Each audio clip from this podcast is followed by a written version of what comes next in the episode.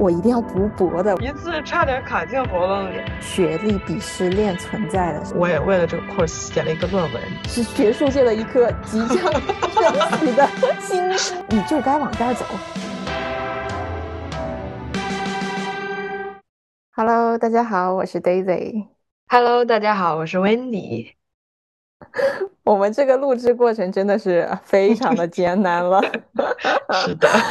原本定的呢是呃六月二十五号，然后来算算好减一下月底发，然后变成二十七号，然后变成昨天，最后拖到今天，就硬生生变成了七月。哎呦，真的，就再再等下去，就就可以等到毕业了。我们可以跳过这个话题了，已经已经再也不应景了。这个话题 是的，这个这个话题就非常不应景了。但其实，就是真的到现在此刻要录的时候，我心里还是有一点点紧张的。你呢？那可不，那可不，是前前后后这几周，虽然没有录，但是其实一直都在想这个话题应该怎么讲，然后。其实我感觉我们每天或者每周这个想法其实都是在发生变化的，然后录制也是一波三折的，稿子越写越长，两个人见面疯狂改稿子，是的，是的，是的。但其实我们俩私底下也也很喜欢不停的讨论，无论是关于学业、工作还是人生态度。就讨论很多我们当前这个人生阶段作为年轻人的一些困惑，但这是我们真的第一次记录下来，就我觉得对还是挺有意义的。可能在嗯未来的比如说呃二呃三十岁的时候，可能再看哎当时的原来我是这样的一种想法，我觉得是一种很很有意义的事情吧。那同时也很希望说，在我们讨论的这个过程中。给我们俩彼此的，包括我们的听众朋友，可能会带去不一样的看待问题的视角。嗯，对。其实原本呢，大大纲这里写的就说啊，今天刚好是 是一次远程录制，因为温迪在国内，但是 拖的拖的已经完全拖到温迪重返悉尼上课了，已经开始上课了。是的，已经开始上课了，但是。我还是想听听温迪就很短暂的回国的这一个月，你有什么感受吗？哇，这一次可以说是踩着线回来的，因为刚好那天他好像就是九号那天，好像就是高考完吧，应该是。对。一回来跟你说，就是压力拉满的一个状态。一下飞机，你知道，我跟我妈在那个餐厅里吃饭，然后那个鱼刚好点上来，嗯，哇，然后。我吃着吃着鱼，其实我就听到旁边说，旁边一个一个高中生穿着校服，他爸妈恭喜他脱离苦海那一刻，我真的 一紧张，一次差点卡进喉咙里。就是 你要想一下，你旁边就坐着一个就是刚刚新鲜出炉的高考生，真的就是感觉长江后浪推前浪，前浪已经躺在沙滩上，真的就是有一种前所未有的可能一种紧迫感。嗯，是的，是的。那你作为学姐，是不是也被拉去干了很多，就是给学弟学妹们做建议的这种饭局？哎，真的有，真的有。就是我，我一个算堂妹吧，就是妈妈那边的，就是一个妹妹。然后其实她也蛮迷茫的，就是看到她，感觉就看到当年的我一样。就是，嗯，就是大家说什么就是什么，然后就关于选专业啊，或者说是，就是完全没有没有太多自己的想法，然后就是今天这个阿姨说这个好，那我就选它，嗯，明天这个叔叔说什么就跟着选，就是这种感觉，就是处于一种很混沌的一个状态，然后又很迷茫的一个状态。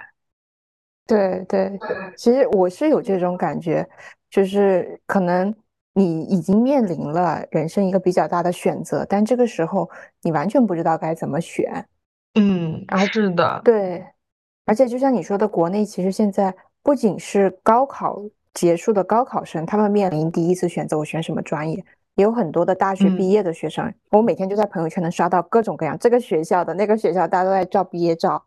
然后你就能看到，哎，有些人决定了他要考研，有些人决定他要出国，有些人他就是啊，我就要工作，我就已经找好实习，我已经春招，已经秋招就进就已经拿到 offer 了，就是，但还是有一部分人，他还是说，哎，我我还是不知道该干什么，就我还是同样面临人生一个很重大的选择。但我也是今天听大家说出国好，那我可能考虑出国；明天听大家说要提前就业，那我又会想再就业。其实是一直在摇摆的。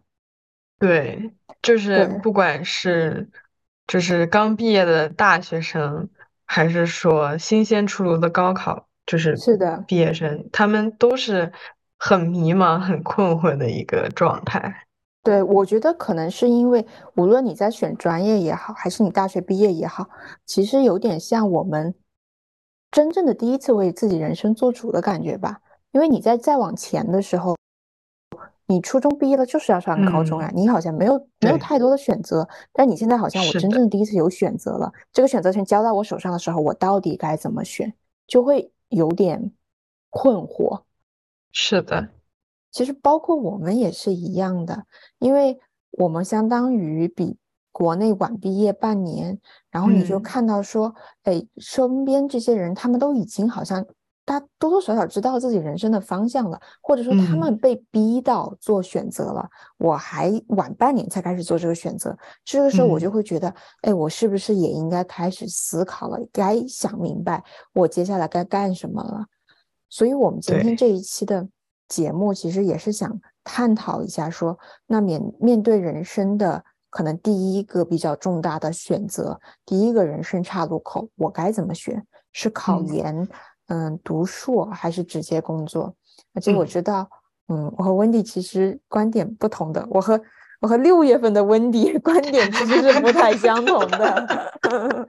确实比较对温迪那个时候是会比较倾向读书再深造，那我会是比较希望先工作积累经验，所以我想问一问，那为什么你最开始有考虑说毕业之后我我会首先首先想到哦去继续读书呢？嗯，其实是这样的，就是六月份的我。对，是因为对目前的专业还是蛮有兴趣的，就是很想要了解更多，然后希望可能，哎，读个研究生，是不是就是感觉方向更清晰啊？看到更多可能性，然后找到了自己可能比较感兴趣的那方面。嗯，那那就是说，你通过这几年的大学学习，你还是没有很确定的找到说我到底喜欢哪个方向。对，我觉得我现在可能对，就是 interior 这个感觉，就是我很想把这件事情做完，这可能是我比较执着于一个 honor 的原因，就是 honor degree 的一个原因。我觉得，就是我很想把这个，因为我们现在其实是三年嘛，那个 honor 是加多了一年，我很想把这件事情做完，所以就是我想读一个完整的一个 course，然后我也为了这个 course 写了一个论文，这样子，就是我很想。就是做好这件事情，然后做完这件事情，然后再看我在 interior 这个地方我可以走多远。我是一个这样的想法的，嗯嗯。但是目前 就是可能工作和考研是各占五十这样子，嗯嗯。因为其实就是可能也稍微看了一下吧。就是考研的这个方向，有可能，比如说可能会偏建筑，可能会嗯偏土木。就是首先一个它的这个成本很高，因为你比如说你想升的这些学校，它有可能是需要雅思的，那雅思雅思普遍都不会太低，而且而且你还要考虑一下，比如有如果要选一些欧洲的学校，可能你还要学一些小语种，嗯。然后第二个就是我还没有找到很心仪的一个学校和专业。就是，所以我没有打算现在立刻马上，就是很很冲动的想要付出这个成本，嗯，但是内心还是会有存在一个这样的想法的，嗯，因为我感觉，嗯，可能就是好像研究生有一点点像进入职场的一个必要条件吧，就好像现在你去社会上一问，就是一抓一大把。大家有的东西，我好像也应该要有。就比如这次，其实回来的时候，我跟一个一个职场人其实聊了一下，嗯嗯，他比较年轻，他是九五后，目前呢在外企，然后他是本科学历。他和我描述的他的职场环境就是三十到四十，甚至就是四十岁以上的一些他的职场前辈，其实都是清北复交毕业的。然后同年龄段或者比他再小一点的都是研究生，甚至是有海外留学背景，就是经历在的。所以他会觉得啊，我一个本科，然后我又不是清北复交的本科，嗯我在这个地方，就是他是会觉得其实很不自信的。嗯，所以其实可以说，职场是有一条隐形的学历鄙视链存在的，是有这种可能的。对我也是会有这种感觉，然后你就会觉得，哎，那是不是我得到了这个这个学位，嗯，我是不是就可以跟他们稍微的可以抗衡一下这种感觉？嗯，平起平坐。对，就是我不比别人矮一头。嗯 其实，其实跟他聊完之后，我其实还想到一个问题，就是因为嗯他现在其实已经处于工作的状态，但是我能感觉到他其实对研究生是有有一些冲动，有一些欲望存嗯在的。因为想平起平坐。对，我要干倒清北复交的同志们。嗯嗯 就是可能是不是工作中在读书会不会非常的不适应？因为我可嗯能本来啊，很早以前，那时候可能比较小吧，嗯 就是想法就是我就是要读完研之后，我就专心工作了，我就为了公司上登海山下火海，就没有嗯人可以阻拦我成为一个努力的打工人。就是我对自己的感觉可能是这样的，你觉得呢？嗯，我觉得可能是我们对研究生这个身份看待不一样了。在嗯我的观念里呢，我我会觉得本科毕业他就已经呃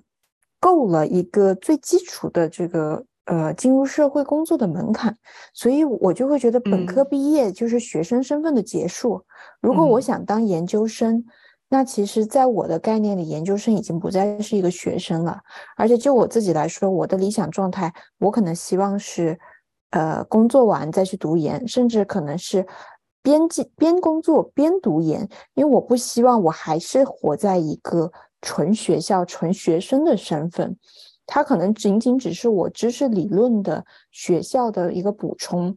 单纯的学历的提升，但是我可能不会很期待说，这个研究生读完之后，我人生顿悟了，我一下找到人生的方向了。我觉得研究生很难给到我这种感觉。嗯，哎，我觉得这个点很好，就是研究生，研究生，但其实你并没有把它当成一个啊，我还是一个学生的状态去在做这件事情。我觉得这个很受启发，我觉得这个点，对的，对的，而且我还有在想，就是很多时候我们在学校里被教授的知识，真正的运运用在生活、工作当中，其实我觉得是有脱节的。可能嗯我现在觉得，哎呀，做设计真的是很有趣的一件事，但是因为没有甲方爸爸来压榨我呀，没有人天天否你呀，老师说到你的，对呀，老师每次一说，哎呀，你这个嗯设计理念啊，good good keep going，你就觉得很很开心呀。所以嗯我做设计做的很开心。可是我进到社会上再去做设计的时候，我真的还会这么开心吗？我真的还想干这个工作吗？所以我就会觉得，那既然本科学历已经足够我找工作了，那我就先嗯去看我到底喜不喜欢这个工作。如果不喜欢，我可能就会就会换个方向了。嗯，这个点很好，就是我不是一定要在这条路上走到黑，我不是一定要就是成为一个设计师或者是很有名的设计师的这种感觉。对对，所以我觉得，我不确定你是不是就是因为你和我不一样，就是你可能还是更想在这方面多研究，多多在多接触一些学校老师给到你的知识，所以你可能会觉得，哎，那读研的话，因为你已经方向确定了，那我我就再读一下喽。是有这样的感觉，就是可能也是看到了，比如 Christina，嗯比如 Michael，就是你会觉得他们身上就是有一种魅力在，你知道，就是嗯当他们在评奖可能作业的时候，你是非常紧张的。但是同时，哎，他们提供了很多角度，可能他们想问题的一些方法，就是很很受启发，所以我会觉得，哎，那我觉得这个东西很有意思，我也很想就是成为像他们那样的人，然后让。就是他们在设计上的一些想法，我在想，哎，是不是我读了研究生，可能我能朝着这个方向靠拢一点？我是有这样一个就是想法在的，嗯，但是目前来说还是没有找到一个很心仪的一个专业，而且还有一个就是比较清晰的一个课程的一个安排，我觉得我是没有看到的，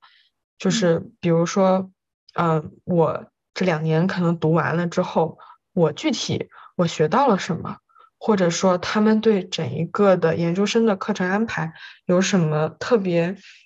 有意思的，或者是非常让我感兴趣的地方，我觉得我目前还没有找到。嗯，就是说，其实你还是很心动读书、继续深造这件事儿，只是当下的这个时机可能不合适。但是，一旦这个时机合适了，有一个你觉得啊，我很想去的学校，那你可能立马就我我不存在这个疑惑了，我不犹豫了，我没有工作还是读书这个选择，我直接就是读书了。只是当下可能因为这个时机没到，嗯，没有特别心仪的学校出现，所以你才会疑惑。对，然后我也会在想说，哎，那是不是工作是一个一个解题的另外一个思路呢？嗯，所以就是我很想听一听，为什么你会在毕业之后马上选择开始工作呢？嗯，我觉得这个第一个点就是我刚才之前提到的，就是我觉得学校教你的知识和社会对你的期待中间是有一个 gap，那这个空白的区域需要你自己去填补。对，呃，比如像我我们专业来说的话，我可以说啊，我很有自信，那我。这个学期的这个选题，我觉得我这样做设计就会拿高分，但是我不知道我这个设计如果真的把它拿到现实生活中来的时候，我的客户会不会满意，我的领导会不会满意，他真的能不能落地？嗯，那我我在学校学到这个理论知识和我的实践经验中间有很大的不匹配感，所以我就不会想继续读，因为我继续读的话，那就说明我的理论知识在不停的增长，但是如果我始终不去找实习，嗯，或者说没有相关工作经验，那我的实践经验是跟不上我的知识理论的。他们俩中间的这种脱节感，我觉得可能会随着时间，这个脱节的感觉会越来越强烈。我可能更不知道该怎么在社会里用我的知识了，我可能会更迷茫了。嗯，这其实也是可能，嗯。在读研究生可能会面临的一个困难或者是一个困境，所以我觉得对我来说，我不读研究生，其实并不是说我特别确定我就一定想工作或者一定不想读研究生，反而是我觉得读了研究生，我可能更迷茫。那我去选一个让我不那么迷茫的选择先，嗯，就是然后对，那就是先工作，先先干起来，而且。至于你刚才说的这个研究生是入门门槛，这个呢，我我可能会觉得，我建议大家就是多去刷一刷一些招聘网站，看一看人家具体要求，然后对应自己的情况，看自己 match 了哪几条，匹配了哪几条。像我之前我也会觉得，我之前当时我我前两天做视频时候还说，我最开始读就是。Aim 的是我一定要读博的，我要成为博士后的。然后后来降下来了，哎呀，OK，研究生也行。然后到现在，哎呦，本科毕业就可以了，谢天谢地了，我已经很牛了，好吗？你的野心去哪了？对，我的野心已经被磨平了，被被每天的 CAD 磨平了。真的 太真实了。是的，但是但是当我去看了很多招聘网站的时候，我就发现。关于设计专业，人家好像基本的也学历都是本科级以上，有一些甚至是大专级以上就行了。嗯，但是人家会说，啊，你本科级以上，但是要有至少三到五年的经验。那我本科的学历满足了呀，我不满足的就是经验的部分，那我就去做经验呀。那这两个条件都满足了，我是不是，嗯，社会的招聘的这个方面我是有竞争力的了？我现在总觉得我少一个竞争力。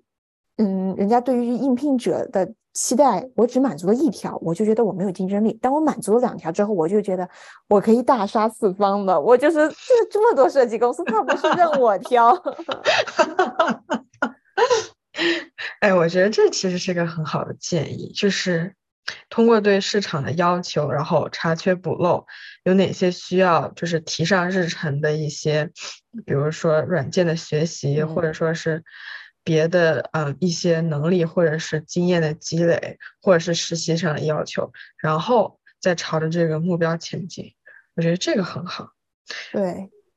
就是你这样在毕业之后呢，你不会觉得，哎，为什么我学到的知识和人家应聘的要求中间差了这么多？你就会 question，就会疑惑，那我这大学的几年学了这些东西到底能干嘛？嗯，中间这个 gap，我觉得是要自己去填补的。另一方面就是，嗯，你你之前说你很想继续读，就是因为，嗯，你你对这方向很感兴趣。但我觉得我没有很感兴趣，就是一定要做设计。我只是觉得它只要跟创意类相关的，不是天天在那里啊算数学，就是那种套公式的东西，我觉得都很开心去干。就是可能可能我大学学的是建筑设计。但是毕业四五年以后呢，你再你再联系我，你会发现，哎，我怎么去干旅游了？我怎么去做蛋糕了？所以我觉得 都有可能。我我现在并不知道我自己确切的喜欢什么，我就很想 push 我自己啊，快点去探索世界。通过一次次和世界的撞击，那世界给到我的反馈，从这个反馈当中，我一点一点 narrow down，一点一点缩窄，说那我到底喜欢什么？我觉得这个这个不给自己设限的想法很好，因为就是你不会自己困死自己。我我会在这条这一条路上一直走到黑，因为毕竟其实条条大路通罗马嘛。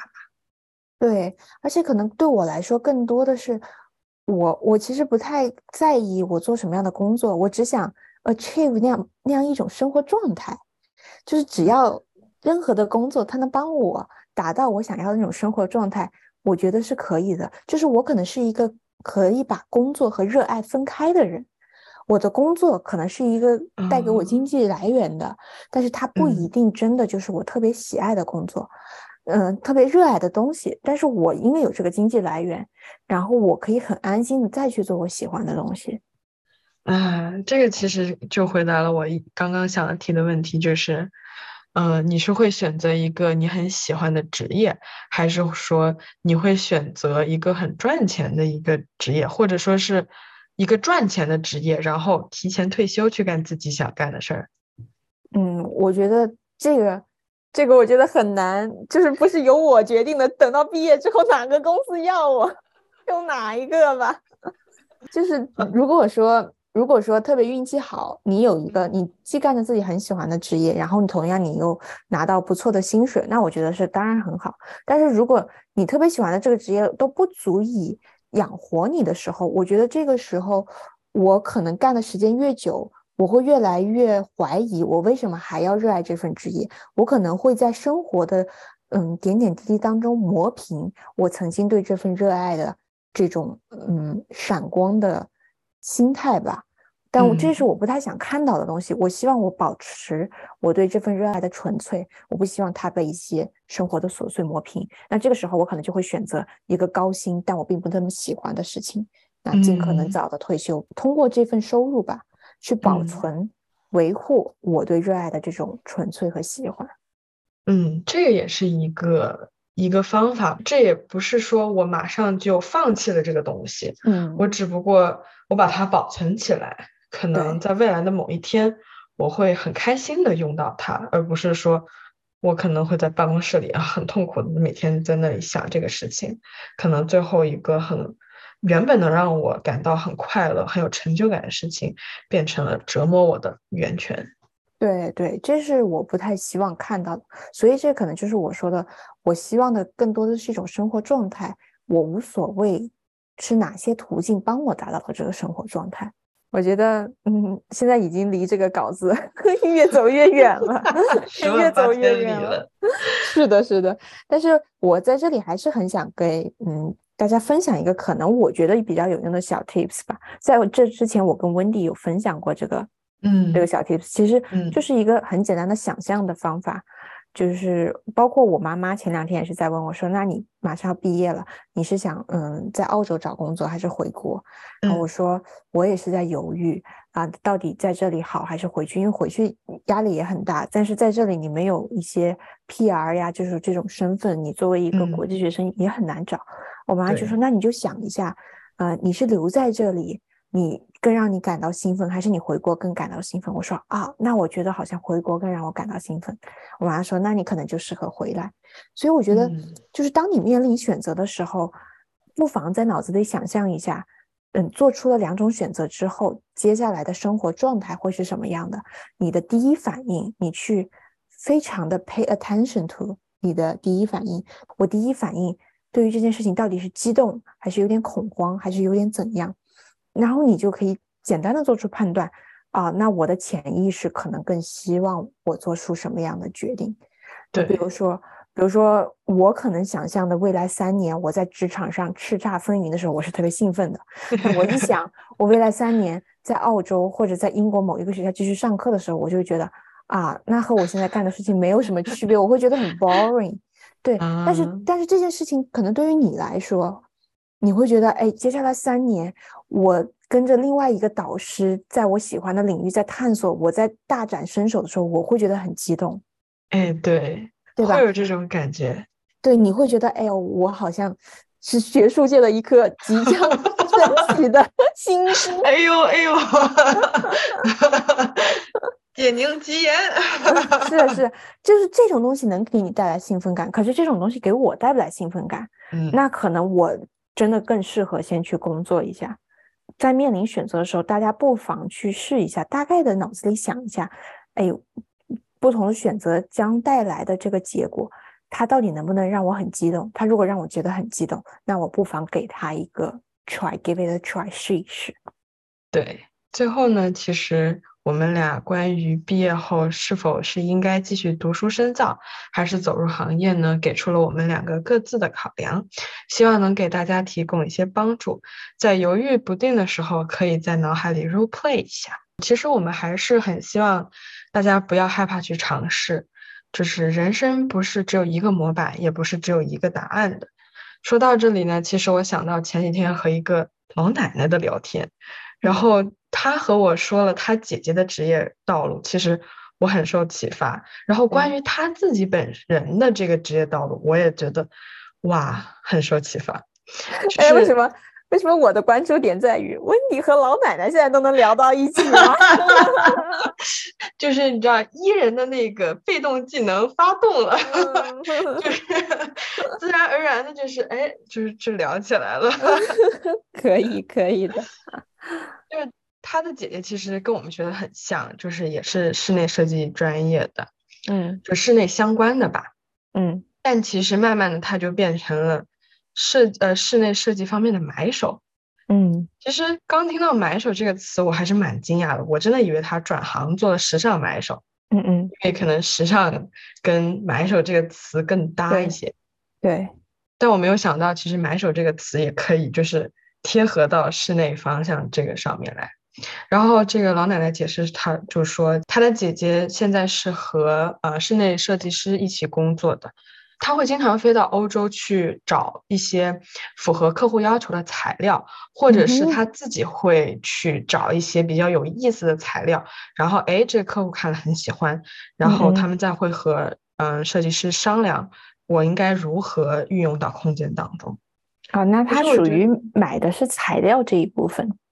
对，我觉得他会带很多那种 sample 回来的感觉，就是我听他的意思就是，哦。哎，可能这一小块布，他就裁了一小块，然后拿回来，哎，小的什么光滑的大理石的面儿，然后他就可嗯能会给他的客户嗯看，他也会经常去欧洲那边寻找很多灵感，然后他其实有一个线上的一个小的买手店，就是嗯它不仅仅只是呃做很多材料方面的这嗯种呃买手，然后它其实也会涉及一点关于时尚的，也有包包啊，嗯，就是项链啊，或者是围巾啊这些之类的。所以其实并不是说读了室内设计出来唯一的出路就是室内设计师，它其实周围对有很多很广的东西，你都可以运用你所学的知识的。对，我觉得这个这个小故事其实最有意思的点在于，它让我意识到我们对，因为可能是学生吧，嗯，就是对一个行业的想象是非常的有限的。就我听到室内设计方面的买手，我都震惊了。我说，就是我们专业还能出买手，当然可能它是比较小众的，也可以说是一个职业吧。但是我觉得这也代表了一种可能性。再说到这个老奶奶，她本身，她其实她本身是。啊，英语文学专业的毕业的，但是你猜一下，他最后的研究生读的是什么？跟我们也是很相关的，有点类似的。呃，艺术，艺术史。他其实读的是，我觉得应该是 urban planning，就是城市规划。哎，那跨很大哎。对他真的跨了很大很大，但是他跟我说，其实他当时也很犹豫的。他原本是在大学工作嘛，就是毕业了，本科毕业了之后在大学工作，然后某一天，他的一项技能被发掘了，就是他很擅长处理文书，然后他的一个类似于老师或者他的上司看到就说，哎，你要不要去尝试一下城市规划方面的这个专业？然后他说这专业还蛮新的，就在他们那个年代的时候，他就说那行，那就试一下吧。然后他就发现了。他非常喜欢这份职业，而且他就是英语专业的本科的这个训练出来的能力和技能，帮助他在城市规划的这个工作当中，其实有很大的提升。因为他非常擅长就是读各种样的条例，然后去，比如说去做一些什么文书上的申请啊之类的。嗯，所以其实。为什么我不给自己设限的一个原因，就是我到现在我都没有找到我自己到底擅长什么。嗯，就是像，呃，你还没有回来的时候，那个时候我还去了一个建筑公司去面试，然后他因为他是建筑公司，然后我们是做室内的，然后他就问了我一些问题，然后他就问我，就是我们更想知道你对未来的。规划和我们公司的规划，我们是不是 match，，是不是匹配的？嗯嗯。那这个时候我不知道我对未来有什么规划，因为我我始终没有觉得我在哪一个方面特别突出，以至于我可以看到这个突出的点，然后按照这个方向去规划我自己。每个方向好像都差不多，那这个时候我不知道我该往哪个方向规划。比如说有些人体育特别好，那他就会考虑，我就可能要往运动员的方向发展。有些人乐器特别好，那他就会，我就是要就是声乐行业、声音行业。那我会觉得，那我好像这个也能干一点，那个也能干一点，我找不出来自身上，我目前没有发现哪一个特别 outstanding、特别出色的地方，告诉我你就该往这儿走。对，没有这种感觉，所以其实我也是觉得，可能是多去尝试不同的事情，在这个过程中，你可能收到的别人的反馈也好，包括你自己做这个事情的状态也好，可能一点一点你能发现，说自己到底擅长什么。而且我会觉得，把你擅长的这个方向去拿来当工作会比较的好，因为工作它是一个要看到结果的东西，它是一个要量化的东西。你如果擅长做这件事情，那么你就很容易。在这个方向有结果，那可能你就会相应的会得到一个 high pay 更高的薪水。我觉得擅长的事情拿来当工作是可能我更倾向的，所以我可能一旦找到了我擅长什么，哪怕它不是设计，我也会把它做成我将来的工作。哎，这个点其实很好哎，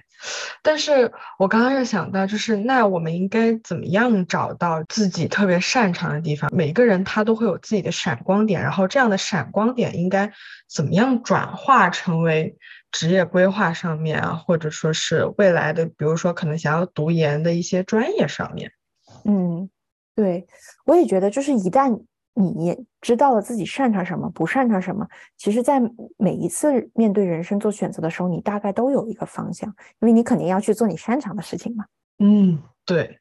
我觉得我们接下来可以找一些小方法吧，去发掘自己身上特别擅长做的一些事情，或者说是很特有的、很独有的一些特质吧。嗯，我觉得是可以的。我们上网去找一找方法。然后自己可能亲身先去试吧，因为这些方法感觉都是要试了之后，呃，你才能知嗯道说啊，我到底有没有找到我自己喜欢什么。对，我们可以试一下，比如说试一个月，然后一个月以嗯后作为下一期的一个分享的内容，我们来告诉大家，哦对哪些方法试了之后我们觉得有用，哪些方法试了之后我们觉得可能，呃，我在我们身上没有见效，然后可能也希望大家如果有试过一些其他的方法，也可以在评论区告诉我们。这就是可能我们想做这个播客的原因吧。如果我很困惑，那我们大家一起来讨论这个问题，彼此分享彼此的方法，可能大家都不再那么困惑了。这可能嗯是我觉得会很有意义的一件事儿。我觉得这个点提议非常的好，我们可以一起去试一试。是的，好啦，各位听众，这就是这一期的节目啦，也是我们的第一期节目。如果大家对我们讨论的话题感兴趣，欢迎订阅、评论我们的节目，也可以告诉我们你希望我们讨论的话题，或许这就是下一期的内容哦。下期见吧，拜拜。拜拜。